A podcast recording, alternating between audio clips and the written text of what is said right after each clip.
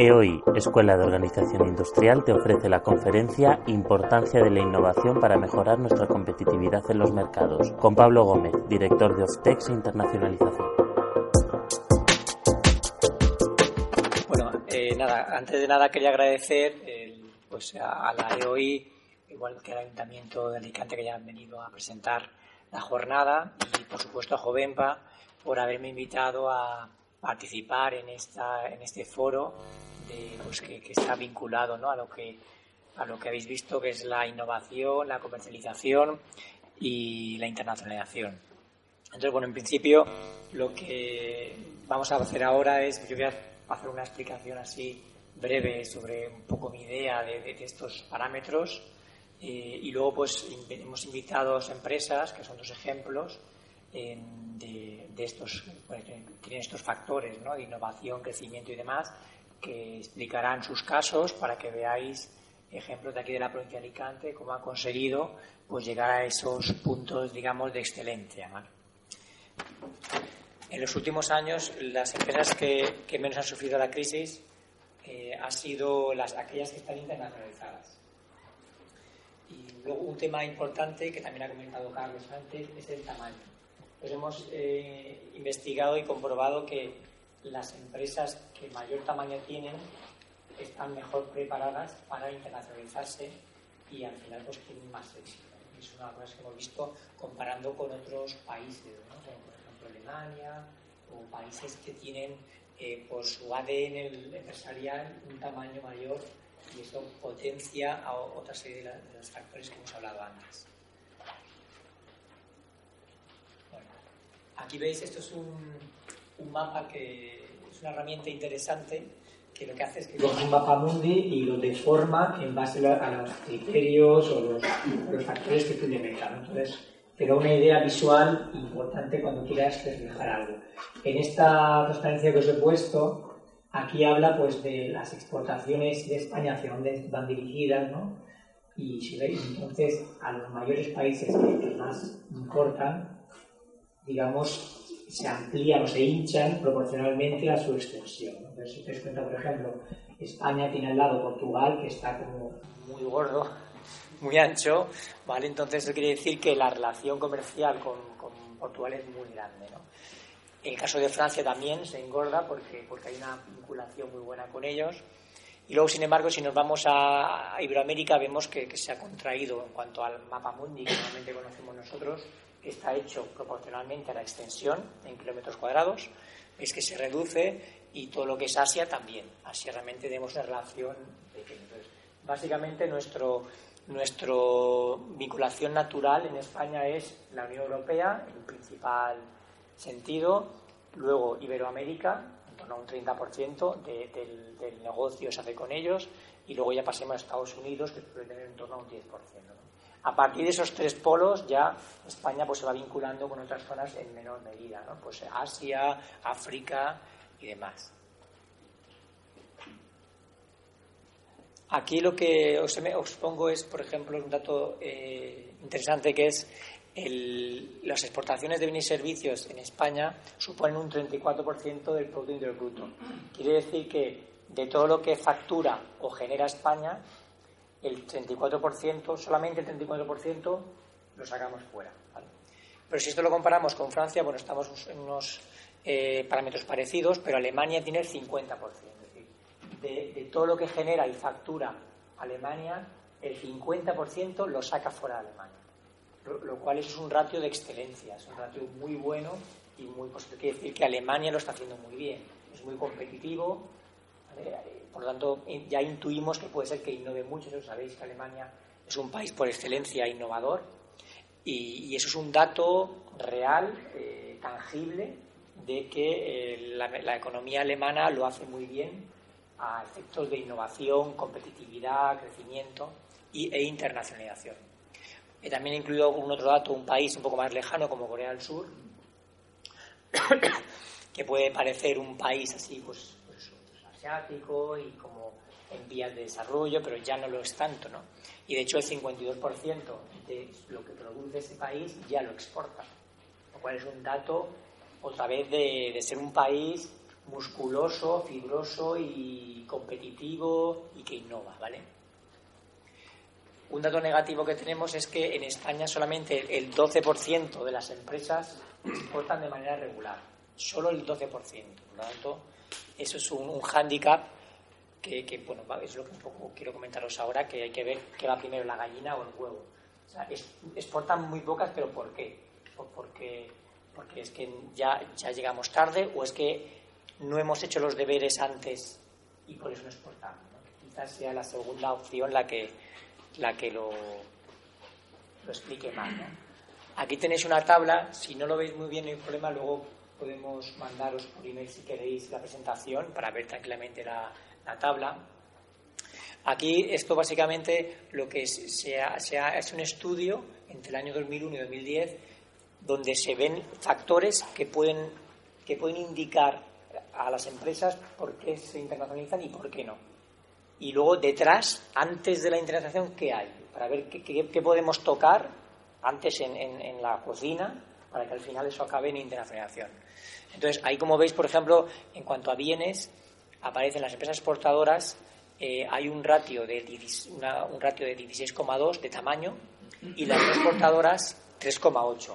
Eso quiere decir que tenemos eh, que las empresas exportadoras suelen tener cuatro veces más de tamaño que, las no exportadoras. Esos son datos de una muestra que se ha sacado de 776.000 empresas en España en ese periodo. son datos no subjetivos, sino son totalmente objetivos.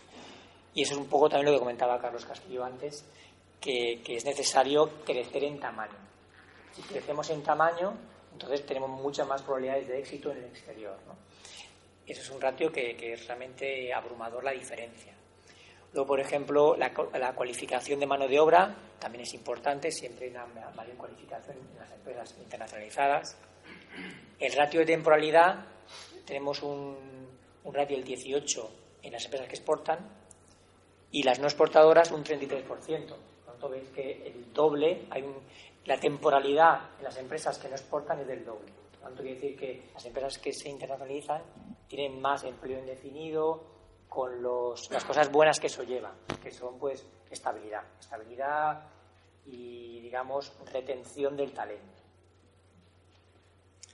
Luego, por ejemplo, un tema importante que es la columna de intensidad innovadora.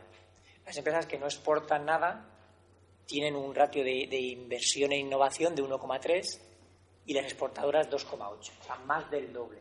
Entonces ya Qué casualidad. Las, empresas que más innovan, que más invierten en innovación, esas eh, tienen mucho más tamaño, exportan mucho más, no es una casualidad, realmente va todo unido y con estos datos objetivos se, demuestra. ¿no?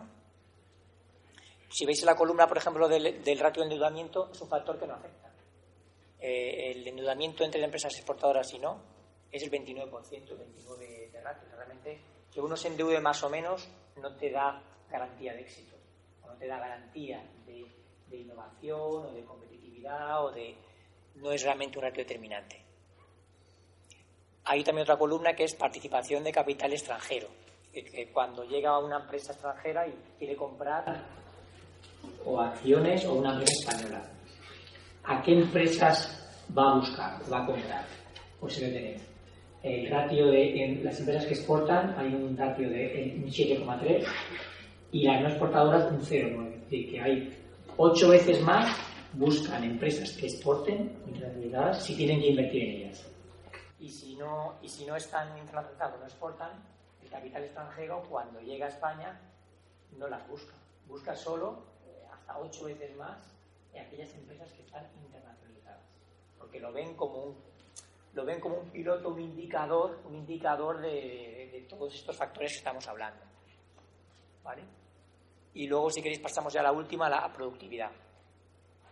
Estamos hablando todavía en la parte de, bienes, ¿no? ¿no? servicios que está abajo. En bienes, la productividad. Las empresas exportadoras tienen una productividad de un ratio 50, cuando las no exportadoras un 37,9. Cuando de nuevo otra vez la, la internacionalización va directamente unida a la productividad. Entonces, aquí podemos ver claramente los pasos. Yo, desde, mi opinión, pienso que es un poco al revés. Yo creo que el hecho que innovemos, si nos vamos, bueno, me voy a separar por, no, por el tema del audio, el hecho de que innovemos mucho, eh, tengamos también, de verdad, eh, mano de obra cualificada, eh, tengamos una productividad alta, esto, tengamos también un mayor tamaño, esto nos va a llevar al final a que nos internacionalicemos. Y al final es como un círculo que si lo practicamos mucho y le damos muchas vueltas, ya llegamos al crecimiento internacional y a, a, una estabilidad en la empresa. Si miramos abajo en el caso de los servicios no turísticos, pues tenéis también uno, tampoco voy a, aquí aburrido, solo podéis mirar tranquilamente. Es muy parecido. Otra vez se vuelve a dar el caso de que aquellas empresas que, innovan, que son productivas, que tienen más tamaño, pues también eh, pues están más internacionalizadas. ¿vale? Y luego la parte de abajo pues simplemente indica que, que la exportación en España, pues desgraciadamente hay un pequeño número de empresas que exportan la gran cantidad. Realmente la inmensa mayoría de las empresas españolas son muy pequeñas, muy atomizadas y exportan poca cantidad. Y luego hay unas pocas que son las que exportan casi todo. es una de las cosas que tendríamos que intentar cambiar de aquí al futuro en España. En el caso de Alemania, por ejemplo, comparándonos con un modelo de éxito, en el caso de Alemania, eh, las empresas, las pymes son mucho más grandes y, las, las, grandes multinacionales están más repartidas. Por lo tanto, hay un mayor equilibrio entre pyme y gran multinacional. Y eso al final se repercute en, mejores datos, mejores números económicos. ¿vale? aquí pues os comento simplemente Después de la exportación, luego hay otro paso que es la implantación exterior. Una vez que ya uno está exportando y quiere, eh, digamos, eh, hacer más esfuerzos en, ese, en, esa zona, pues, pues ya el siguiente paso es implantarte a nivel comercial, con una filial, con una venture, o bien eh, pues una, una, implantación productiva. Un paso natural siguiente.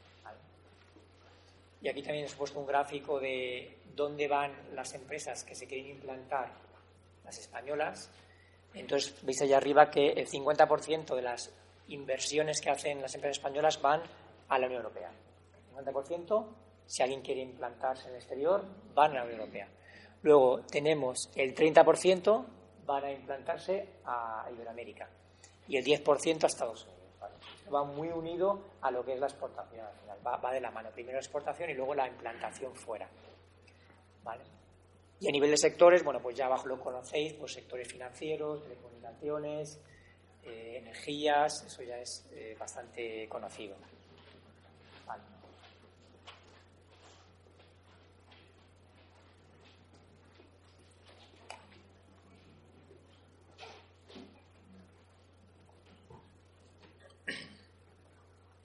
Aquí lo que he querido hacer es un resumen de todo lo que estoy hablando para que quede más, más visual o más gráfico desde mi opinión, que es un poco lo que me han, pedido en el foro, es cómo, cómo se mezclan estas, estos factores y estas variables. Yo pienso que si empezamos por una, si invertimos en innovación, en más innovación, quizás sea como un poco la primera piedra, ¿no? desde mi punto de vista sería esa. Creo que es necesario que las empresas españolas tengamos que invertir más en innovación. Eso nos va a llevar al siguiente paso, que es productividad vamos a ser mucho más productivos, con una relación prácticamente directa. Si lo, si lo mezclamos con empleo cualificado, esto nos va a ayudar.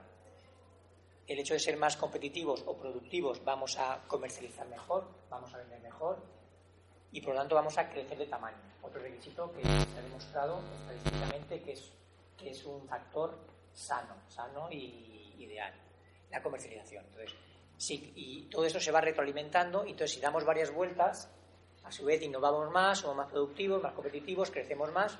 Llega un momento que el mercado nacional ya lo tenemos saturado. El mercado español pues ya hemos llegado un poco a, las nuestras posibilidades o casi.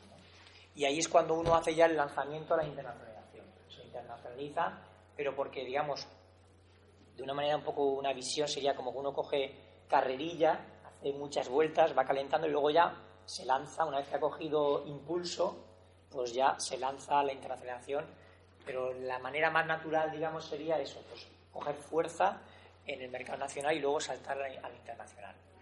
Luego, a su vez, esto se vuelve a retroalimentar, porque con los beneficios que saquemos de la internacionalización, yo puedo coger y volver a, innovar más, o invertir en I+D, y otra vez sacamos beneficios de la internacionalización y otra vez nos metemos en esta rueda. Por lo tanto, yo creo que ahí las, estos factores que, la Unión Europea está potenciando, eh, lo que es la innovación, crecimiento y internacionalización, creo que están muy unidos, pueden ir, digamos, en, este, en esta lógica y, todo esto pues te, puede llevar a, a, tener una estabilidad en el proyecto empresarial y, y solo que es cuestión de todo. Una cosa es decirlo y otra muy distinta hacerlo, pero bueno, yo por lo menos os lo comento como, como lo pienso. ¿Vale? Luego os he querido poner algunos ejemplos de empresas, clientes nuestros con los que trabajamos, para que veáis algunos ejemplos de, de los que hemos visto que están aplicando esos factores. ¿no? Por ejemplo, tenemos una empresa que es una empresa de Madrid, de, es, una, es una empresa, digamos, de industrias gráficas, ¿vale? que hacen prospectos para medicamentos y para laboratorios de cosmética. Pues el típico prospecto que podemos tener un ibuprofeno que saca si está plegado, pues eso es, una imprenta que se imprime en plano, en dos tintas normalmente, y luego ya se pasa por las máquinas que las pliegan está, no tiene misterio. Por esta empresa ha hecho una serie de innovaciones. Una de las innovaciones que ha hecho es un producto que se llama Piggyback, o mochila, que es en, en lugar de un prospecto son dos prospectos que van pegados por una gota de, cola. Y, entonces, eso es un, es un, proyecto que prácticamente en España no hace nadie y, es una innovación. Estos, estos eh, cuando hay pacientes que tienen cáncer, en la cual tienes como dos prospectos, uno para el médico y otro para el paciente, ¿no? Porque hay, hay veces que en el prospecto de, del médico pone cosas gordas, ¿no? Como plazo de muerte, tal, cosas muy fuertes que el paciente pues, no tiene por qué o no debería de leer para que no le afecte a su recuperación. O, entonces, se hacen dos prospectos. Y eso, pues hasta ahora iban sueltos, se perdían y era peligro. Entonces, se creó esta innovación de hacer los dos prospectos separados y luego con esta unidad que han hecho, que veis simplemente que es, un, es una, una mesa continua que han hecho con los dos con dos cabezales, digamos, y cogen dos productos, generan dos, dos prospectos y luego al final de la cadena se unen con un punto de cola y, luego cada uno tenía previamente un código, pero la, trazabilidad aquí es brutal, ¿no? puedes cometer un error en el tema de los prospectos porque imaginaos una persona con diabetes que, que, que, un prospecto de, de o de lo que sea, puede ser grave. Entonces se hace muy, es muy, eso lleva una trazabilidad con unos códigos de barras y luego se genera un código de barras único que suma los otros dos. Entonces, es una innovación que han hecho.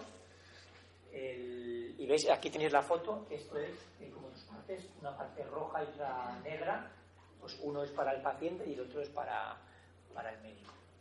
Entonces, esto lo que hacen es, eh, cuando llegan a, un posible laboratorio de medicamentos, eh, pues dicen, mira, yo puedo hacer esto. Y poca gente lo hace. Oye, pues ya tienes una innovación, entonces coges un cliente nuevo porque nadie hace, o muy poca gente hace ese producto. Y una vez que coges eso, evidentemente tienes beneficios, pero puedes luego venderle otro tipo de prospecto es una manera de, con una venta cruzada, ampliar tus ventas. Esa es una innovación que han hecho ellos. También han hecho otra, no tan tecnológica o, de producto nuevo, sino, por ejemplo, hay un proceso a la hora de, comparar cuando, cuando hay un, hay un, digamos, un archivo del prospecto, de cómo tiene que ser, que se, hay una preimpresión, y luego se imprime. Entonces, se coge una hoja impresa y se compara con la original. Eso normalmente se hace manual. O visualmente hay un ser humano que lo mira y lo comprueba. Pero pasa es que si, está hecho en 15 idiomas, en árabe, en hebreo, en tal, pues generaba unos problemas de, a la hora de comparar. Pues ellos lo que han hecho es la única empresa en España que lo tiene, han comprado un software que digitalmente sacan una hoja en un prospecto impreso, se escanea y digitalmente se compara. Entonces tienes 0% de error, porque el, ojo humano se puede equivocar. Eso de innovación que han hecho. Todo esto que les hace, pues, pues que en los últimos ocho años la empresa ha crecido un 10% cada año. Fijaros, hablamos desde el 2006 hasta el 2014, ha crecido un 10% cada año. En plena crisis brutal, catastrófica que hemos sufrido en España, ha crecido un 10% cada año. Por lo tanto, el año pasado, en 2013, eh, producieron 520 millones de prospectos, de papelitos. 520 millones. Y ya prácticamente tienen el la cuota de mercado un poco máxima de aquí de, España. Entonces, ahí, ahí ha sido cuando han llegado a esa fase del círculo que hemos dicho y han pasado a la internacionalización. Que haya sido cuando nos hemos conocido, que nos contactaron para que le ayudáramos a internacionalizarse. pues ellos no tenían departamento de internacionalización y estamos ayudando a, elegir países y a acompañarles a, buscar laboratorios fuera de España. Eso es un ejemplo de, innovación. Luego también tenemos otro cliente que se llama Todo para sus pies, que hacen pues productos para el tema de la ortopedia, pues software, eh, aparatos y demás. ¿Cuál es la innovación que tienen ellos? Pues es un partenariado. Tienen una colaboración con Inescope. No sé si alguno conocéis Inescope, qué instituto es. Es el Instituto Tecnológico del Calzado, digamos, de, la, de Valenciana, que tiene una sede en, en Elda. Entonces, ¿qué es lo bueno que han hecho? Pues tener esta colaboración con Inescope y todos los proyectos innovadores, las investigaciones que, que consiguen con fondos europeos, eso se genera en un producto pues ellos lo que hacen es comercializar. Entonces, pues lo están comercializando en España y luego pues contar con nosotros para, para fuera. Que, ellos están haciendo una, unos escáneres 3D, ¿vale? Para, para escanear perfectamente el pie y automáticamente no necesitas tener una horma física como se hacía antes. Y luego han hecho un software para plantillas ortopédicas revolucionario, todo basado un poco en la ciencia, ¿no? que está compitiendo con empresas americanas, multinacionales y japonesas cualquier software de estos americanos, cuando tú escaneas un pie y mandas un archivo a, un software de, plantillas, hacen falta 15 minutos más o menos manuales para, para poner pues las cuñas supinadoras, pronadoras en, la plantilla para que, para que pues, el, paciente pues, le corrija la plantilla el pie. Pero con este software que han hecho se hace de manera automática. Llega el, el archivo al software, él detecta los problemas que tiene el paciente y él mismo le va poniendo las cuñas y las compensaciones a la plantilla, de manera que al final, con en torno a dos y tres minutos, tienes ya la plantilla diseñada, el archivo. Luego simplemente ese archivo lo mandan a una máquina que, se hace normalmente por eh, una máquina, digamos, que, que coge unas planchas de EVA y las van troquelando y las y se genera también de manera automática. Entonces, tiene el proceso totalmente automatizado, menos dos minutos de una persona podólogo que lo, lo ajusta, y, esa innovación les hace pues poder salir fuera, crecer más y luego a su vez internacionalizarse, ¿vale? Pues un ejemplo. Aquí pues, pues tenemos también un, un, un, ejemplo de que el esfuerzo en I más D. Pues si veis las, las barras rojas de aquí de la izquierda son eh, empresas que exportan hacer un, esfuerzo en I D, pues como cuatro o cinco veces más que una empresa que nos exporta. Por lo tanto, otra vez más, mm, otro dato que, anima, sin lugar a dudas, a innovar, a investigar, a tal. Todo esto son datos eh, objetivos que, yo creo que deben animaros a, a salir fuera, o sea, en primer paso a innovar y luego todo lo demás que acabará en la internacionalización. Aquí hay también otro ejemplo de es una, un cliente que tenemos que hace toldos, pues ellos compraron un, software para automatizar stocks. simplemente ellos tienen un, saben, eh, saben el número de telas que tienen, los colores, las esto, y entonces a la hora de cortar, a la hora de cortar con una mesa que tienen de corte de, lo que son las bobinas de tela, pues eh, automáticamente sabe por dónde cortarlo para maximizar la tela y minimizar el, el desaprovechamiento. Y luego, cada retal que le sobra, todo eso está memorizado en la máquina y si hay que hacer un nuevo toldo, pues dice, ojo, coger este trozo, este trozo, este trozo, este trozo, entonces hace que, que pueda ser como un 15% más competitivo. Entonces, si antes valía 100, pues ahora su producto lo vende a 85. si es más competitivo, automáticamente va a vender más, va a ganar más dinero. es otro ejemplo más de, de innovación y también la productividad laboral. Veis que, por ejemplo, las empresas que exportan también tienen una productividad laboral mucho mayor que las empresas que no están internacionalizadas. Vale. Por eso es lo que yo quería contaros.